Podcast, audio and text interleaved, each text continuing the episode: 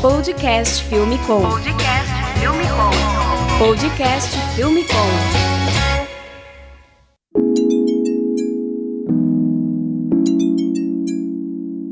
Podcast Filme Com, a gente está aqui no nosso 13 terceiro episódio, episódio 13, e esse episódio aí marca um novo ciclo aqui do Podcast Filme Com. A gente completou um ano agora no final do mês de maio de 2019. Estamos muito felizes aí com o resultado do, do podcast, o avanço né, nesse um ano aí que a gente fez esses 12 episódios.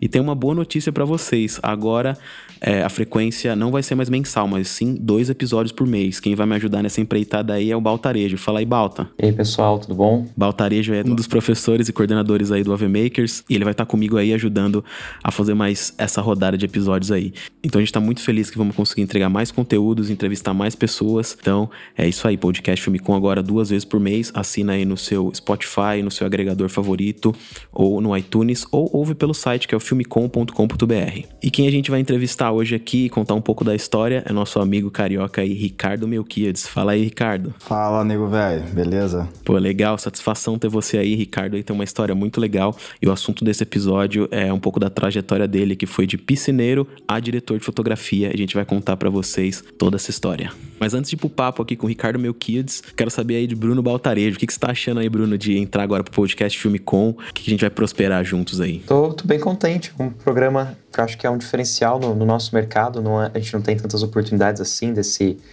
desse bate-papo, de conhecer outros profissionais, de conversar com eles, o mercado em si, as suas profissões e tipo conseguir ver esse lado mais pessoal, sabe, da, do trabalho de cada um. Eu Sim.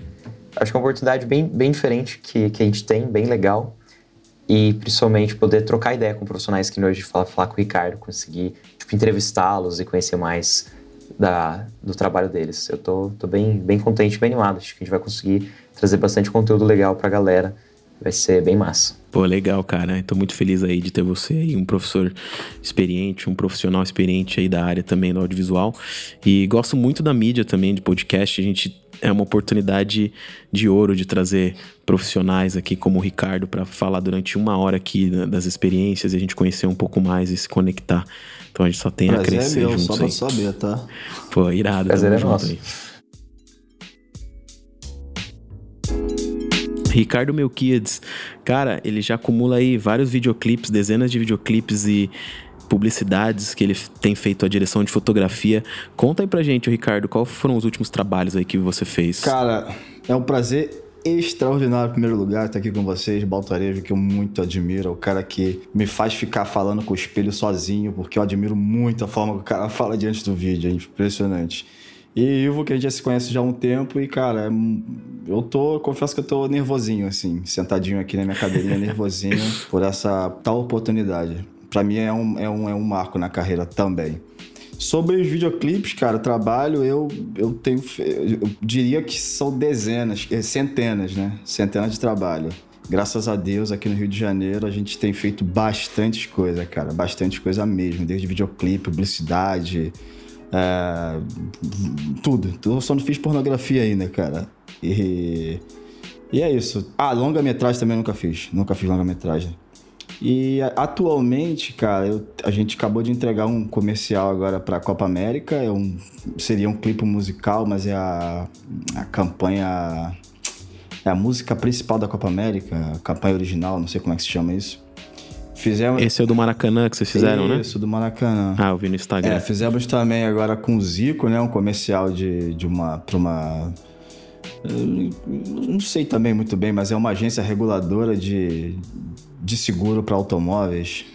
Fizemos na sexta-feira. E os que estão vindo aí, infelizmente eu não posso falar, mas é, é bastante coisa boa. Mas no seu currículo, o que você já rodou aí de artista grandes aí que a galera conhece, mainstream? Ao vendo aqui, eu vi que você já fez Cat Dealers, né? Que é um duo de DJs bem famosos. É, brother, eu acho que eu só não fiz Anitta ainda, cara. Sorriso Maroto, Ludmilla, é, Nego do Borel, já fiz comercial Brasa. Mundial, Brasa. Cara, os caras são brothers pra caramba. Inclusive, eu dirigi também um clipe do Brasa, o último. Do Brasa com o Francisco. Alombre. É, assim, de nome, cara, eu acho que todos, só não a Anitta. só não- eu só nunca dirigi a fotografia pra Anitta, mas eu já trabalhei com ela também, mas eu não lembro agora de um, de um artista que eu não tenha trabalhado. Pô, irado, pra quem quiser conhecer mais aí do trabalho do Ricardo e é, recomendo já segui-lo agora no Instagram, vê, vê o link aqui no post que a gente vai deixar no site da filmecom.com.br. Ricardo Melquiades aí no Instagram, tem várias making-offs aqui para quem curte. Irado, muito legal o seu trabalho, Ricardo. Parabéns aí pela evolução, a gente vem acompanhando aí já há alguns anos, né? E Pô, você não para também, cara. Toda semana já inicia aí com um clipe novo, uma produção nova, muito legal, muito feliz aí de ver toda essa ah, evolução. Ah, obrigado, velho, obrigado. E eu te conheci, ô, ô, Ricardo, através de alguns amigos nossos em comum, né? Que é o Fio, Daniel Fio, Ferro, é. Calvini. É. Você continua dirigindo aí pra, com essa galera, né? Como que é trabalhar com essa galera aí? Qual mais diretores você tá fazendo a fotografia aí no Cara, Rio? É difícil eu falar com o que eu tenho feito mais. Eu acho que tá meio que igual. Trabalho aí com Daniel Ferro, Calvinho, Bruno Murtinho, a Isabelle Lopes, Grande Belinha, Pietro Grácia, Bruno Fioravante. Uma galera, eu tenho trabalhado com uma galera. É, é até muito ruim ficar falando nome que eu posso não lembrar de um ou de outro, mas eu tenho feito com uma rapaziada. Só nome aqui. foda. Uma honra, né, cara, pra mim. Pra quem não conhece essa galera aí, vai no Google já e joga lá pra você ver o trabalho dessa galera aí, principalmente musical, né? São diretores incríveis aí dessa nova geração dos clipes e DVDs musicais musicais. E Ricardo, você está trabalhando, além de, de, de, direção de fotografia, eu vejo bastante pelo teu Instagram que você também faz a parte de colorização, que você participa do processo de pós. É... Como que funciona? Quanto, quanto no teu trabalho você, você, participa dessa etapa de pós? Como que costuma ser essa rotina? Pois é, cara. É, quando eu comecei como fotógrafo, eu acho que foi em 2015, eu minha carreira é bem curta, eu percebia que... Porque assim, eu comecei a fazer cinema em 2013. E em 2014, eu diria, talvez 15, começou de verdade, quer dizer, não de verdade, mas começou a, eu não sei a palavra, mas falar sobre color grade no Brasil. Que até então a galera uhum. fazia naquele Colorista 2, que é um programinha bunda, quer dizer, não vou falar que é bunda, mas que é um programinha que até então não era o programa profissional de, de finalização, até que lançaram, era do, do, da Red Giant, se eu não estou enganado, a galera fazia uma corzinha safada aqui ali, não se falava de loot, ninguém sabia muita coisa. E quando começou esse negócio de DaVinci Resolve, fazer cor, a galera começou a pirar muito, brother. Ah, vou transformar isso aqui, vou mudar isso aqui. Aquela lance de botar antes e depois. E o cara transformava a tua fotografia em algo que não era para ser, cara. Tu fala, bicho, eu não pensei uhum. nisso. A fotografia não era para ser isso. A fotografia não tem que chegar na, na ilha de edição, na, na, na finalização e transformar. É equalizar o que não se faz na câmera, senão até a gente teria feito na câmera. Foi aí que eu comecei a pensar por que não também ser colorista. Né? Aí eu comecei a estudar, eu, assim, boa parte do que eu faço é, é pesquisando muito. Eu sou um cara que pesquiso bastante, eu sou. Já perdi muita. Eu vou viver menos por causa disso eu durmo menos para ler pra caramba e comecei a cair para dentro desse universo de cor. Foi aí que eu percebi que eu era um cara que estava condenado a, a, a, dormir menos, porque cor é uma parada que eu diria que é o maior desafio da vida de um, de um, de um terráqueo, cara. Pensa, estudar e entender de cor. E aí foi acontecendo coisas que, eu, que até hoje eu, eu não acredito como que eu fui chegando em lugares é, tão grandes, fazer finalização para coisas tão grandes. E graças a Deus eu, eu, a gente está aí, a gente estuda aqui, estuda ali, aprende alguma coisa que nego que começou ontem já aprendeu, mas como eu comecei sozinho, eu acabei aprendendo agora, e, enfim, a gente vai, vai, vai envergando sem quebrar. Geralmente nesse, nos seus projetos você faz o color, ou na maioria das vezes você participa com o colorista, você dirige, você opina, brifa, ou se acontece mais de você assumir, para você já tipo, trazer a sua identidade, tipo, já fazer da maneira que você prefere? Eu diria que 90% dos casos, eu 85% dos casos eu acabo fazendo a finalização. Uma crítica minha aqui para o nosso mercado brasileiro, quer dizer, vou dizer carioca, é, infelizmente, quando você não vai fazer a fotografia, você acaba sendo não excluído, mas acaba não te passando o que que está acontecendo na pós. Você só vê depois de um link pronto quando te manda um link. Então, assim, às vezes uhum. esse controle acaba. Você acaba perdendo esse controle. E uhum. a galera meio que não, te, não, não, não tem esse. Não, o fotógrafo é responsável pelo, pela imagem. Você vai chegar para um colorista, uhum. o fotógrafo tem que estar tá lá coordenando tudo isso. Acontece algumas vezes de eu acabar perdendo esse controle, chega lá e uma coisa saiu. A galera tem muito aquela coisa de tirar brilho de pele. Eu, particularmente, não gosto de tirar brilho de pele, senão teria tirado na, no dia lá. tira um brilho excessivo, fica aquela coisa opaca. Eu, eu implico bastante com isso. Então, assim, dos meus trabalhos, eu sempre eu procuro sempre estar tá fazendo a, a, finalização do zero ao 100, que é o que eu sempre falo uhum. quando me ligam para pedir orçamento. Eu gosto de estar no projeto do zero a 100, assim, para entregar, mas nem sempre eu tenho esse controle. Os 15% ali eu, eu fico triste às vezes. Nem sempre, eu tenho uns coloristas até que eu curto e aprendo, mas tem uns que eu não vou nem, enfim. Cara, é, acontece, né? É, é, às vezes vai pro. No, no workflow, são muitas pessoas trabalhando, o diretor já tem na cabeça dele alguma coisa que ele quer, às vezes não é bem igual do diretor de fotografia, passa pro colorista que já tem uma outra ideia e acaba fugindo do controle, né? Vai para uma outra direção totalmente é, diferente. É. Eu geralmente, quando eu faço color, eu gosto dessa participação do diretor de fotografia. Não lembro de um, de um projeto que eu tenha colorido e que eu não tinha tido a participação ativa do, do diretor de foto. Mas, normalmente a palavra final é do diretor. Então, às vezes, mesmo quando o diretor de foto fala, ah, eu, eu imaginaria assim, mas o diretor pensa uma coisa diferente e acaba indo mais na, na do diretor. É, cara, eu, eu, vou te falar que eu, eu, graças ao bom, bom Deus, cara, eu tenho uma, uma leve vantagem, porque além de fazer a fotografia, eu, eu procuro entender o que, vai, o, que, tá, o, que, o, o que a minha imagem é capaz, onde ela é capaz de chegar.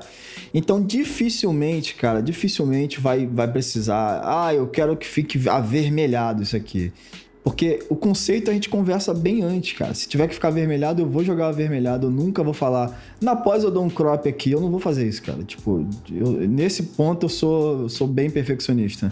A não ser que o diretor uhum. prefira depois dar o crop, o maldito crop no negócio.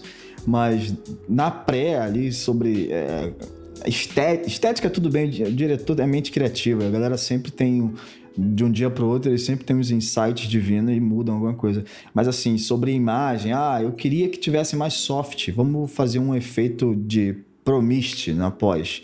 Não, isso dificilmente vai acontecer porque eu vou sempre sugerir antes. Isso vai, tá, vai uhum. chegar já pra galera antes, assim. Não, não que eu seja melhor, mas eu acho que eu sou mais perturbado, na real. Mais o cara que fica perturbando ali, tentando fazer a parada ficar bela.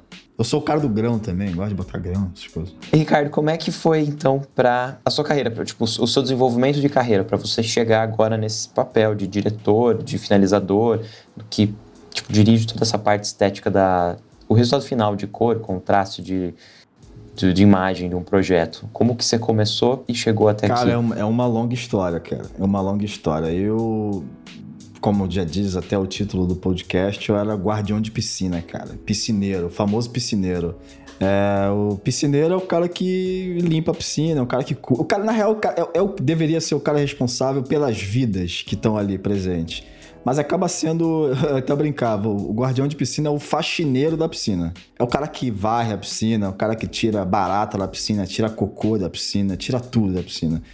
Só que eu era diferenciado, né? Eu, eu, eu sempre fui muito falador, falava demais. Eu me envolvia com, a, com as senhoras da, da hidroginástica, me envolvia no sentido de estar lá dentro também fazendo exercício.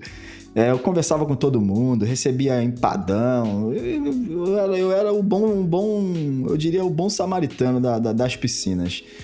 E isso, eu não sei se isso talvez ajudou a galera a achar que eu era bonzinho e tal. E, enfim, eu foi abrindo algumas portas. Eu lembro que eu desisti de ser guardião de piscina e decidi abrir uma com a minha mulher, abrir uma gráfica, uma mulher e um, e um outro amigo, né? Éramos três sócios, minha mulher e um amigo.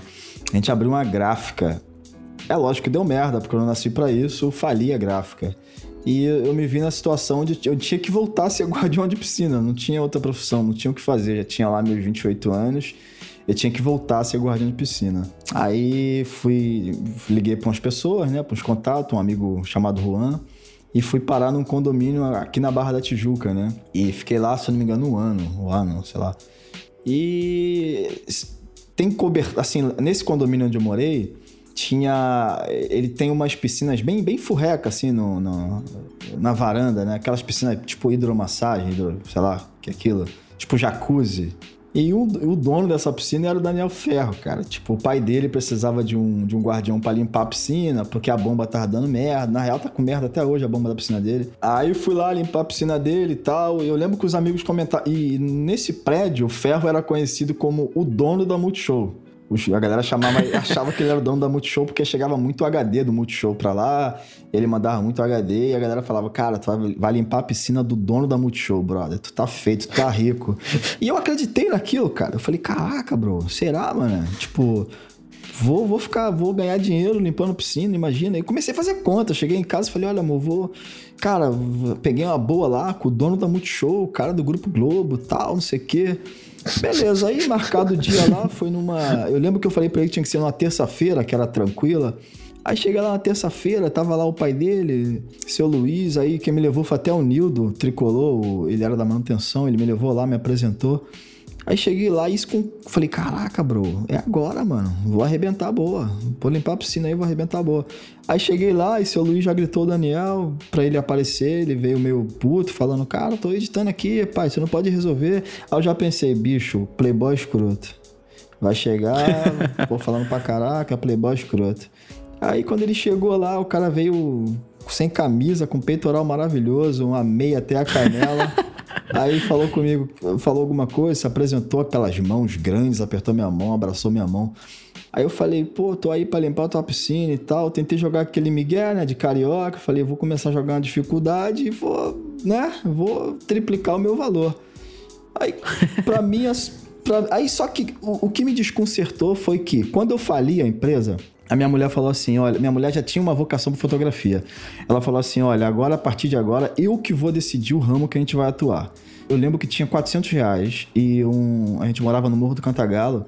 E assim, o Facebook não tava, pra mim, não tava bombando, porque eu não era um cara de rede social, mas para mim o Facebook tava começando. Mas eu acho que o Facebook já tava vivo, se eu não me engano. Mas para mim tava começando. E a gente viu lá o, o, filho do Zé Porcão, o Zé Porcão, o dono da, da sorveteria. O filho do Zé Porcão colocando na internet lá que tava vendendo uma Canon XTI, se eu não me engano. Aí ela falou que ia comprar, eu falei, pô, a mulher tá maluca, bro. Tipo, a gente tinha uma gráfica aí e a mulher agora quer comprar uma merda de uma câmera de 400 reais, caro pra caramba. Tipo, sei lá, sete anos atrás, 400 reais, ainda é, 400 reais é dinheiro. Mas há sete anos atrás, 400 reais, é, pô, era um, era um dinheiro interessante, cara. Tipo, sei lá, era um pouquinho menos que o salário mínimo. Aí eu falei, Sim. tá bom, cara traz a câmera aí pra gente aí. Aí veio lá com uma lente safada, uma 1855 lá, um, um cartão de memória bem do desonesto. Aí, enfim, aí ela foi e começou a tirar umas fotografias de criança e pá, e foi rolando, né? Aí, e depois a gente ganhou dinheiro e comprou, conseguiu comprar uma, uma T2i, que era o nosso sonho. Na real, nosso sonho era T3i, só que a gente só conseguiu comprar T2i. E aí, voltando pro ferro, eu tava lá, eu falei, cara, vou dar uma volta nesse Playboy, cara. Só que quando eu vi a T2i, brother, num apartamento da Barra da Tijuca, que para mim, que morava na favela, era o maior bairro do Brasil, nossa, Barra da Tijuca só tem bilionário. Aí eu falei, eu vi a mesma câmera, câmera igual a minha, cara. Eu falei, cara, o cara milionário tem uma câmera igual a minha, ou o cara é muito safado, o cara não, não quer gastar dinheiro, ou realmente a minha câmera é boa. Tipo, qual, por que o cara, o dono da Multishow tem uma câmera igual a minha?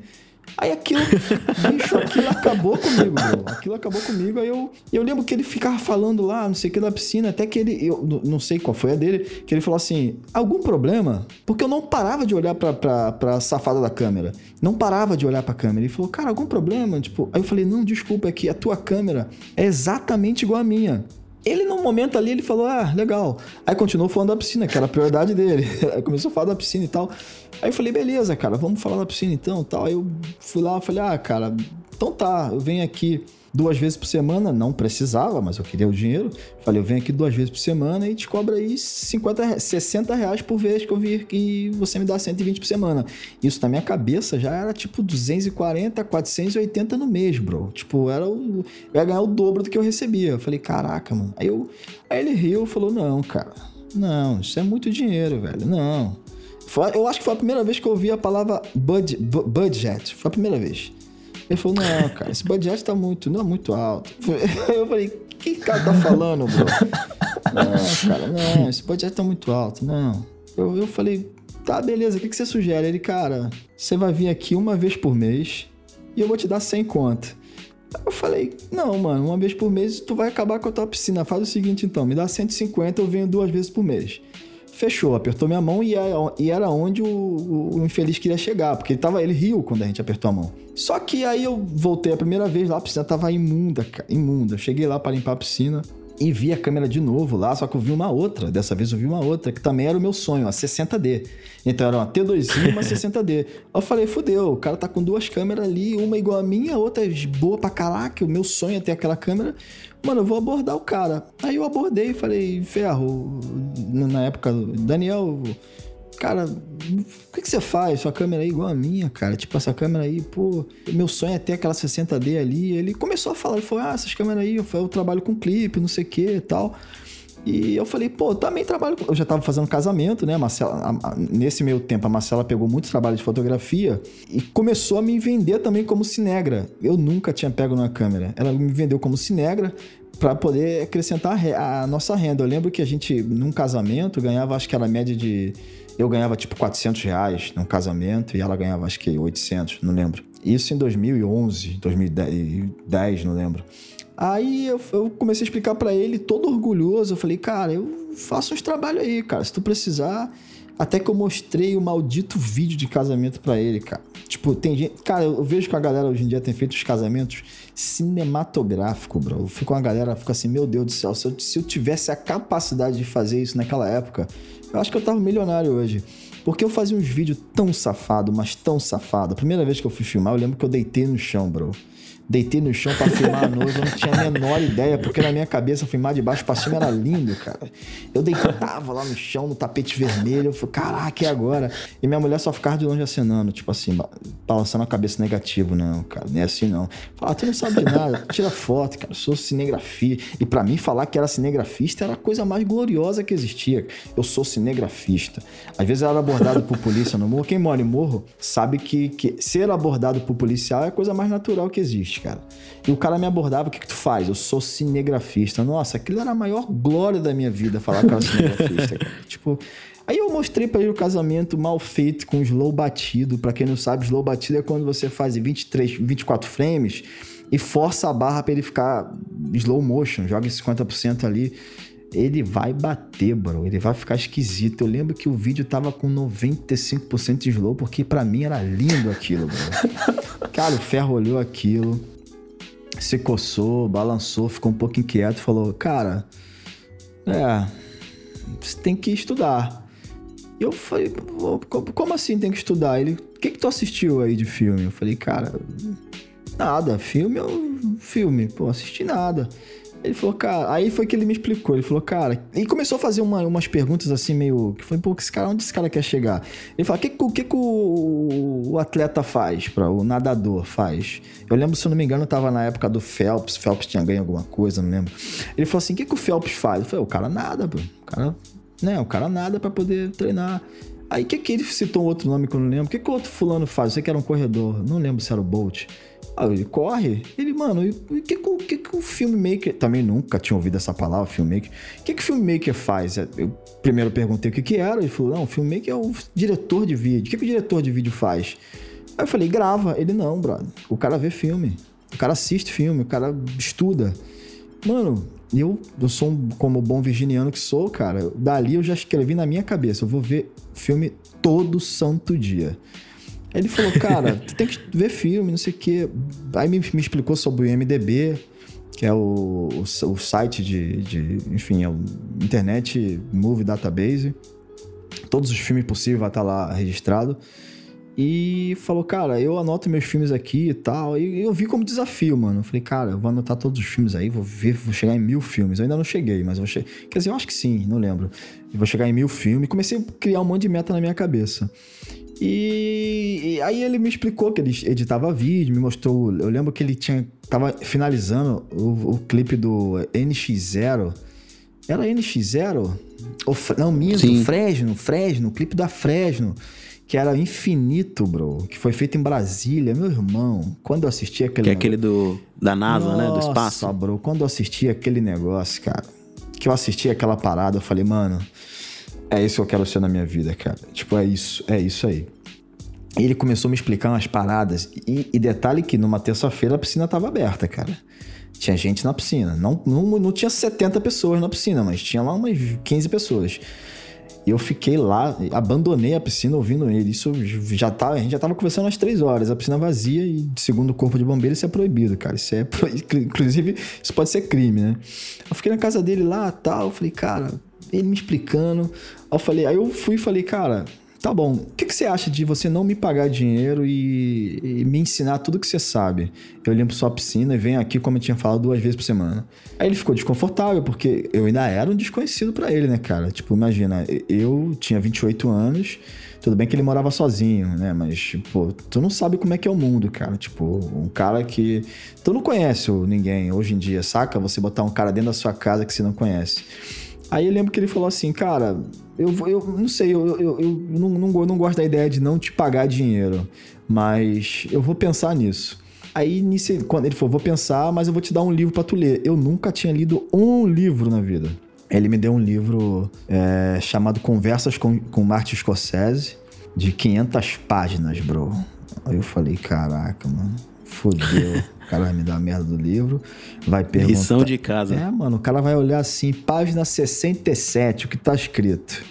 Falei, é, mano, vou ter que ler essa merda e estudar essa merda. Pois bem, peguei a merda do livro, grosso pra cacete. E foi quando ele falou: esse diretor aqui é o que fez o filme tal, Hugo Cabré. Mano, era o, meu, o filme que eu mais tinha gostado, cara. Eu tinha acabado de assistir aquele filme, assim, sei lá, um mês atrás, dois meses atrás. E eu falei, cara, eu adoro esse filme. E eu falei, cara, eu adoro. Eu comecei a falar do filme para ele, eu acho que foi aí que cativou. falei, eu gosto muito desse filme. Eu comecei a falar que eu percebi umas coisas. Não tinha percebido nada, mas eu falei, eu gostei do filme, não sei o quê. Aí ele falou, caramba, que maneiro, então que coincidência. Aí foi, me, me emprestou o livro, inclusive tá emprestado até hoje aqui na minha estante. Aí, cara, eu cheguei lá, mano. Aí cheguei em casa, falar com a minha mulher, né? Ah, no mesmo dia que eu desci pra piscina, eu voltei, falei, cara, preciso voltar, senão, mano, morre alguém e eu tô fudido. Você precisa. Eu preciso estar na piscina lá.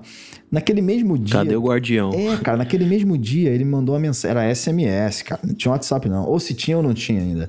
Ele mandou um SMS, cara, e falou: Cara, tá feito, vou te ensinar tudo, tudo aqui. O pouco que eu sei, eu vou te ensinar. No mesmo dia ele me deu a resposta, mano. Foi como ganhar na loteria, brother. Eu não sei se alguém já. já... É difícil. É, é difícil explicar assim o sentimento de um cara de 28 anos. Eu já tinha dois filhos ou três, não lembro. Mano, o morro é, é o seguinte: você nasce no morro, você quer ter o teu emprego de carteira assinada, ter teus benefícios e, e, morrer com tua casinha sem ter que pagar aluguel, saca? Eu já tava nessa fase, com 28 anos, cara. Eu tinha que ter. A fase próxima era começar a construir uma casinha e parar de pagar aluguel, saca? E com 28 anos já não tinha muito mais pra onde ir, cara. Tipo, na minha cabeça tava acabado. No morro é assim, bro. E tu recebe uma notícia dessa, cara, um, um, um recomeço, saca? Um, alguém fala assim, cara, eu vou te ensinar. E você começa a imaginar, bicho, eu vou fazer o clipe do, do Fresno, cara. Eu vou fazer um clipe igual do Fresno. Porque ele falou que ia me ensinar um pouco, porque ele sabe é o clipe do Fresno que o, que o Miserável fez. Imagina, ele me ensinar isso. Cara, eu peguei aquele livro, cheguei em casa, comecei a falar com a minha, com a minha mulher, Marcela. Falei, cara, olha aí o livro aí e tal. O Gatuno me deu um livro de 500 páginas para ler, cara. Ela falou, olha, leia mas não só leia, decore cada página. É lógico que eu não decorei, porque eu não sou nenhum Mike do Suits, cara, o cara que decora tudo. Mas eu falei, cara, eu vou ler essa parada, vou, vou ler muito. Mano, e para mim ia ser muito maçante, né? Cara, o livro é extraordinário, bro. O livro é extraordinário. O livro é bicho, é fora do normal, cara. Todo mundo que tá fudido na vida precisa ler esse livro ou algum livro ou qualquer coisa que te faça bem, porque tu vai vai ser renovado. E eu lembro que eu li aquele livro, bro, e eu fazia questão de ler na piscina porque eu pensava, se esse cara passar, eu vou estar tá lendo, ele vai achar que eu sou bom, cara. Eu tô lendo o que ele pediu pra ler, então vou na piscina eu vou ler pra caraca. Chuva ou sol, eu tava lendo, cara. Chuva ou sol, eu tava lendo. Aí eu percebi que ele malhava na academia lá, que tinha lá, academia bem safada do lado da piscina. Depois eu comecei a ler dentro da academia, cara. Ficava lendo lá no cantinho, lendo lá em pé. Não podia sentar, ficava em pé lendo na academia. E ele chegava com fone. Eu, eu, eu percebi que ele queria ouvir música, cara. Eu não queria incomodar. Mas você imagina um cara ali de 1,87m do seu lado lendo um livro, tipo, diante de um barulho de música eletrônica. Pô, o cara quer atenção, né? aí ele tirava o fone, conversava comigo, e aí, o que tu achando? Sei que. Depois eu descobri que ele nem tinha terminado de ler o livro, cara. Mas eu tava achando que ele ia me perguntar, tipo, página 139, o que que tá escrito? e eu achei que um dia ele fosse fazer isso. E, cara, e foi aí que eu comecei, então, a falar, bicho, eu vou fazer faculdade de cinema sem um puto no bolso. Eu vou fazer faculdade de cinema. Aí eu comecei a pesquisar, descobri sobre fiéis e tal. E abri o Globo.com e a Bruna Marquezine, aquelas notícias bem interessantes que mudam o nosso dia. Bruna Marquezine se inscreve na faculdade de cinema, aqueles matéria de estagiário, saca? Eu falei, caraca, então existe faculdade de cinema mesmo.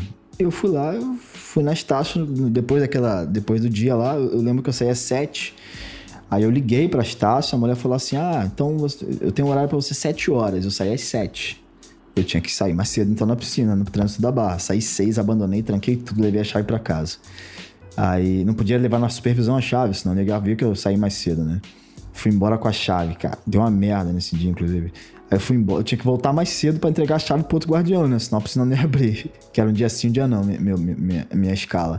Aí eu fui embora com, com a piscina, então, com a chave da piscina, fui postar, cheguei lá. 6h50 para falar com a professora Gisele. Aliás, é maravilhosa, até hoje é tipo uma guru da minha vida. Aí conversei com ela e tal. Lembro que eu tava de camiseta, bro. Camiseta, chinelo e bermuda vermelha, que era o uniforme de guardião. Ela me explicou sobre cinema, não sei o quê, babá. Eu cheguei em casa, aí me falou da mensalidade, R$ 1.400. Detalhe que eu ganhava 800. Aí eu cheguei em casa, falei com a minha mulher, falei, olha, eu vou fazer faculdade de cinema. Ela falou, tá, beleza, mas como? Eu falei, cara, vou, não sei, vou chegar lá, fazer primeiro semestre sem pagar, depois eu não sei como é que eu faço. Que você pode fazer um semestre até nego te expulsar da faculdade, né? Aí ela, ela né, foi ela que na real viu sobre fiéis, né? E leu sobre fiéis e tal.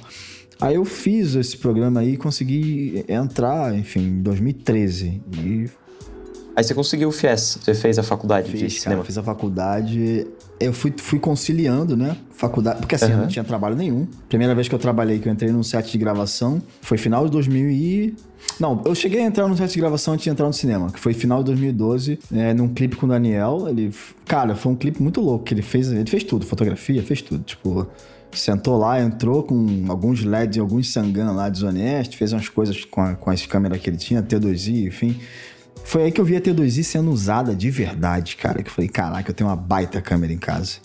E aí eu entrei nesse set, fiquei alucinado, bro. Fiquei maluco. Imagina, como eu falei, um cara com 28 anos, achando que já não tinha mais nada, e de repente o cara olha pro horizonte, o cara tá tipo lá, o Tom Hanks na ilha deserta, só com uma bola do lado, que ele decidiu que é amiga dele, a bola, no caso, não que eu estivesse sozinho, tava com a minha família, mas você sozinho e de repente você vê um barco com, com um capitão assinando para você, bro, você, você faz qualquer coisa, bro. Eu, mano, pra mim aquilo tudo era louco. O catering, tinha comida no set. Tu tem noção disso, cara? Comida, cara. Meu irmão, comida bem. Aí tinha um negocinho lá bonitinho, aí o pratinho tudo organizado. Você pegava o pratinho. Aí eu aprendi que você precisa pegar o prato de baixo, que o de cima tá sujo. Até hoje eu faço isso. Aí lá o feijãozinho, ovinho, tudo bonitinho. Três proteínas. Falei, meu irmão. Acabou, brother. É isso que eu quero pra minha vida, brother. É isso. Eu preciso disso. E entrei pra tal faculdade por causa da Bruna Marquezine e fiz lá. E, cara, e eu sou muito. Eu, eu, não. Assim. Eu nunca usei droga, cara. Nunca usei droga. Porque. Não foi falta de oportunidade, mas por ideologia, enfim. Mas, cara, quando eu conheci o cinema, brother, se, se usar droga é essa sensação, mano, eu, eu sou um drogado. Porque, cara, quando eu conheci o cinema, eu não dormia, eu ficava olhando pro teto, cara, pensando, parece exagero, mas é muito louco. Eu ficava pensando, começava a imaginar, querer criar, querer dirigir, eu me imaginava em Hollywood, me imaginando fazendo várias coisas, ficava pensando, falei, caraca, bro, é isso. E, mano, que da hora.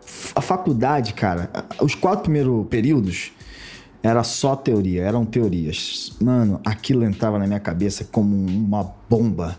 Imagina você entender por que você esse filme em 24 frame. Imagina você descobrir por que começaram a cortar, porque antigamente não se cortava, era uma película e foda-se. Por que você começa a fazer plano? Por que os planos têm nome? E é assim, faz um americano. O que, é americano? Faz um, um, um plano conjunto, um contra-plongé, faz não sei o que, dolly. Meu irmão, eu anotava cada coisa. Eu ficava anotando. Eu, tinha, eu lembro que na época eu tinha um dicionário de cinema, cara, pra entender o que, que eram as coisas, assim. Mas é porque eu era muito ficção, eu era muito louco, perfeccionista. Era como se fosse a minha última chance. E eu falei, caraca, mano. Walter Benjamin, quando ele viu que aquela a era da reprodutibilidade técnica, meu irmão, aquilo para mim eu não entendia nada daquilo, brother. Eu não conseguia ler, eu não sabia. Mano, eu, eu, fiz o segundo grau. Eu não tinha feito o segundo grau quando decidi entrar pra faculdade. Eu fiz o segundo grau por, por módulo, cara. Eu tive que fazer o segundo grau em 2012, eu lembro, por módulo, por prova, para poder chegar na faculdade e ter o segundo grau lá. Eu não estudei o segundo grau, cara. Eu saí, eu tinha que trabalhar. Então tinha coisas que lá se falava Mano, que eu não tinha a menor noção do que, que era aquilo. E eu via os, os meninos lá novos, lá, rapaziada com 18 anos, ficar assim, caraca, esses moleques são muito inteligentes, brother. Com 18 anos, eu nunca ia estar tá pensando em estudar, brother. 18 anos eu tava, tava aí fazendo filho, tava trabalhando, carregando peso. Os moleques são gênios, brother. E aquilo me desmotivava, para ser sincero, um pouco. Porque o moleque é 10 anos mais novo que você, bro. Tu tem noção que o moleque é 10 anos? Tinha um menino lá de 16 anos, bro. Mano, ela devia estar tá drogando. Não sei o que ela tava acontecendo com ela, que ela tava num lugar que não era para ela estar. Tá, 16... Não, minto, 17 anos. Bicho, você não era pra estar tá aqui, você é criança, cara. Mas ela já tinha a mente já de Quentin Tarantino. Aliás, foi dela que eu ouvi, Quentin Tarantino. Falei, quem que é Quentin Tarantino, bro? O que que é isso? quem tem esse nome, Quentin Tarantino?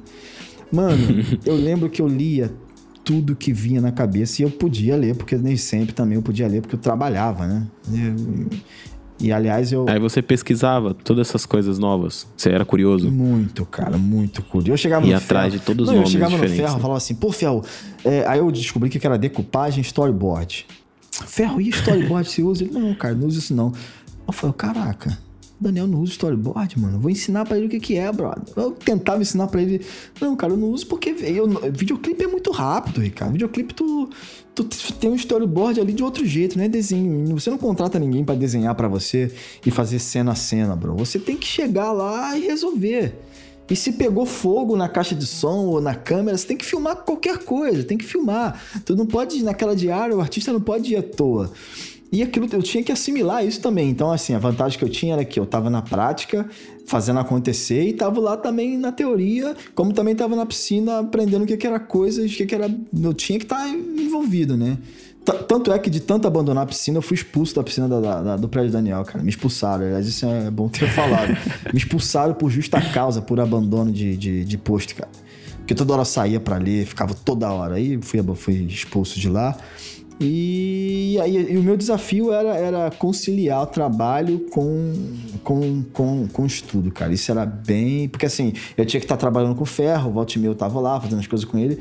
E também tinha o trabalho da piscina, que, pô, eu trabalhava direto, né? Quando eu fui expulso de lá, eu comecei a trabalhar numa piscina em frente à Universidade Estácio, que era mais fácil para chegar, inclusive. E várias vezes eu fui com roupa de guardião para faculdade. E, assim, mas de, desse tempo que você estava fazendo a faculdade de cinema, então, você já estava trabalhando com, com, com ferro? Com ferro, isso, com ferro. E qual era o seu trabalho nessa época Cara, com ferro? O ferro, pra, pra, mim, eu acho que o ferro foi, da prática, foi a melhor faculdade que eu tive, porque eu fazia tudo, bro.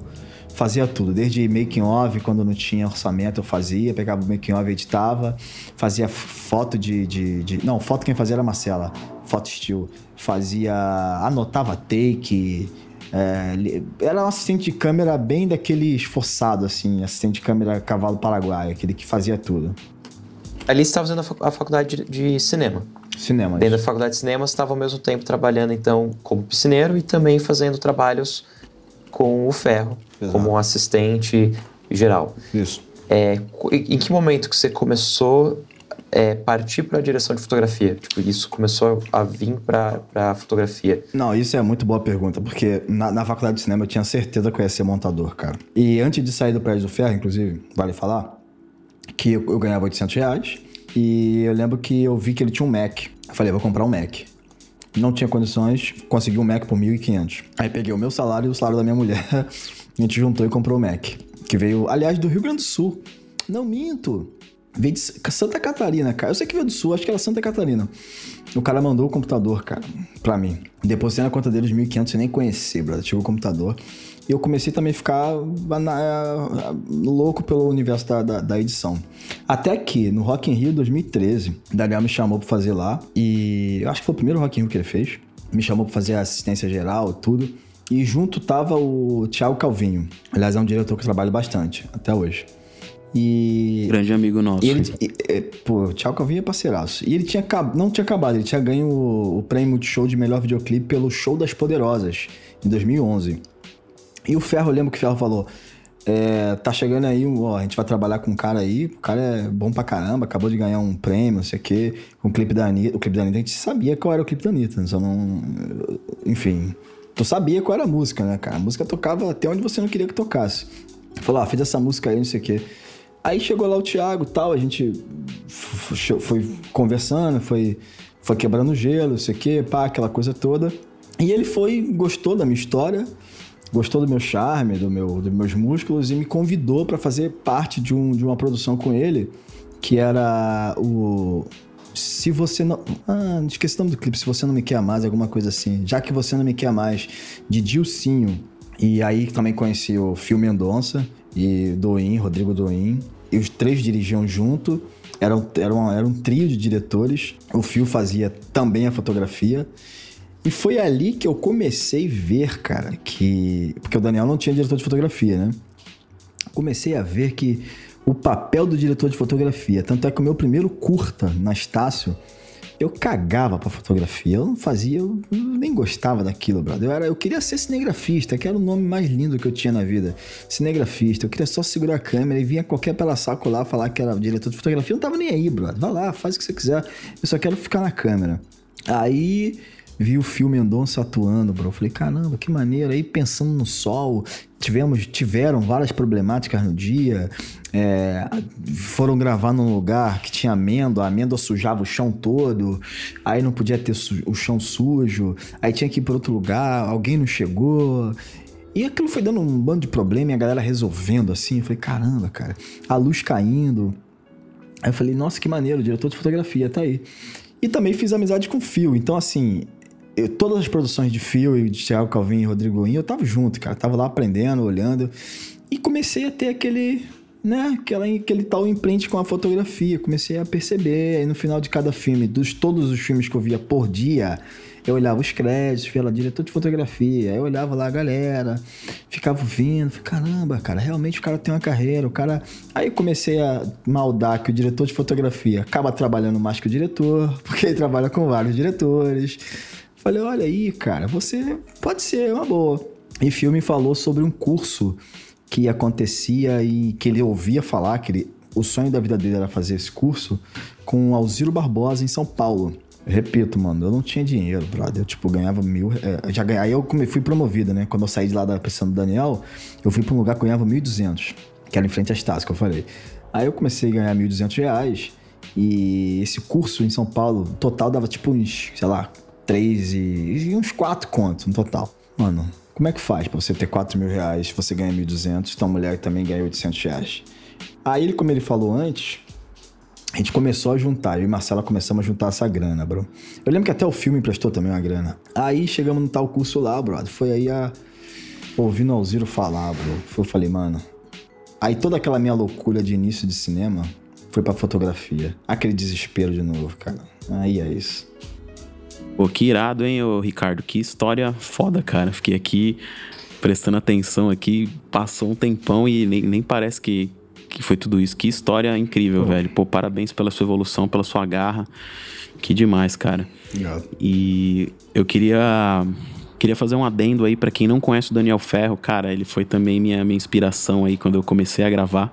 A gente veio aí do mesmo mundo. O Daniel, ele era baterista do Emo Ponto, que foi uma das bandas é, de sucesso aí na época do, do emo e hardcore. E então ele fazia turnê aí no, no, Brasil inteiro e eu era muito fã. E quando eu comecei a gravar também, foi nesse, nesse mesmo rolê de, de show underground. Eu lembro que uma vez eu até encontrei ele aqui em Osasco, isso aí, meados de 2007, 2008. E eu já tinha come, começado a editar ali. Eu peguei umas dicas com ele de edição. Na época, o Premiere do 2.0, acho, do Cavalinho. Cavalinho. Muito antigo. e, cara, ele sempre foi muita referência, assim, em toda essa evolução. Você falou da T2i também, que foi uma câmera aí que foi uma das primeiras DSLRs a filmar com aquela qualidade incrível. Na época a gente filmava tudo com fitinha e o Ferro já tinha umas câmeras de, de fitinha que já tinha uma qualidade diferente. O primeiro vídeo de HD que eu vi foi dele. Na época ele fazia os docs do Strike, do, do NX0. E, putz, sempre foi uma referência, não só de qualidade de imagem, de narrativa, mas pelo roteiro também, a forma que ele conta história, né? O Daniel, ele é jornalista de formação, então ele conta uma história, assim, muito legal. Depois ele fez o Rockstrada. E aí, pô, me aproximei dele aqui com a Filmicon. Ele foi um dos palestrantes em duas edições. Cara, um cara incrível que vocês devem seguir, ter como referência. Outros dois grandes amigos que você citou aí também, o Phil Mendonça e o Calvino, que eles eram sócios nessa época aí do, da Anitta, né? Eles ganharam o prêmio juntos aí. Então, pô, dois caras fantásticos, muito brothers também. Seguir aí eles e ver uh, como referência Phil Mendonça e Thiago Calvino. Tá Irado. E, Ricardo, fiquei curioso. Quando você completou o curso da Auxílio, quanto tempo e como que foi para você pegar esse conhecimento e, e, começar a colocar em prática dentro da já da função como diretor cara, de fotografia? Então, é, foi engraçado que o, o Alziro, cara, assim, a gente já, eu já tinha feito muito trabalho como assistente de câmera é que trabalhar com fio, brother, nem sempre tinha total estrutura para ter vários eletricistas. Você, como assistente de câmera, você acabava fazendo até o trabalho de assistente elétrica, você acabava entendendo muito da coisa, você tinha que meter a mão em tudo. Eu já cansei, cansei de pegar equipamento de luz lá na Neymar, enfim, na Quanta, conferir com a galera e depois conferir para entregar. Então eu entendia tudo daquele negócio. Eu acabava fazendo esse trabalho inteiro, assim. Então a gente acabava, a gente sabia fazer a parada, saca? A gente tinha que saber fazer o negócio acontecer. Só que você não tinha aquele, aquela. Não sou diretor de fotografia, nunca vou fazer isso, não consigo fazer isso. E ser diretor de fotografia, eu lembro que eu até conversava com o Davizão. Assim que o Davizão começou, ele perguntava, cara, quando a gente. Como é que é até quando você fala que é? Brother, é um momento que você fala, eu acredito. Ninguém te fala se você é ou não. Você, você deita, eu lembro que foi a frase que eu falei pra ele, cara, se você deitar no seu travesseiro em paz, acreditando que é diretor de fotografia, de fato, ponto. É o momento que você é diretor de fotografia. Você é sincero com você mesmo? Porque assim, a gente pode mentir para as pessoas, pra gente a gente não mente, cara. Você é sincero, então você é. Então eu não tinha essa, eu não tinha essa confiança. Quando eu cheguei no curso do Alziro, que ele começou a falar tudo que a gente precisava saber e que eu sabia, eu falei, brother, eu sei fazer o um negócio, mano. Tipo, da teoria, o Alziro é um cara muito teórico. O cara tem. O cara cinema soviético. O cara é maravilhosamente Alziro Barbosa. Cara, o curso dele é mais, é mais conceitual, brother. Mais sensorial do que não sei o quê. O cara é um gênio. Eu... É um dos cursos mais, mais conhecidos aqui de, do Brasil, é, né, cara? Tem gente mano, do Brasil inteiro. É, é engraçado que eu, eu tá até brincando, né? Nesse último agora que, que, que passou, eu acho que eu devia ter umas seis pessoas lá que eu indiquei assim, mandei áudio de sete minutos falando bem do curso, cara. Eu vou virar sócio dessa parada. Porque, cara, é um curso maravilhoso.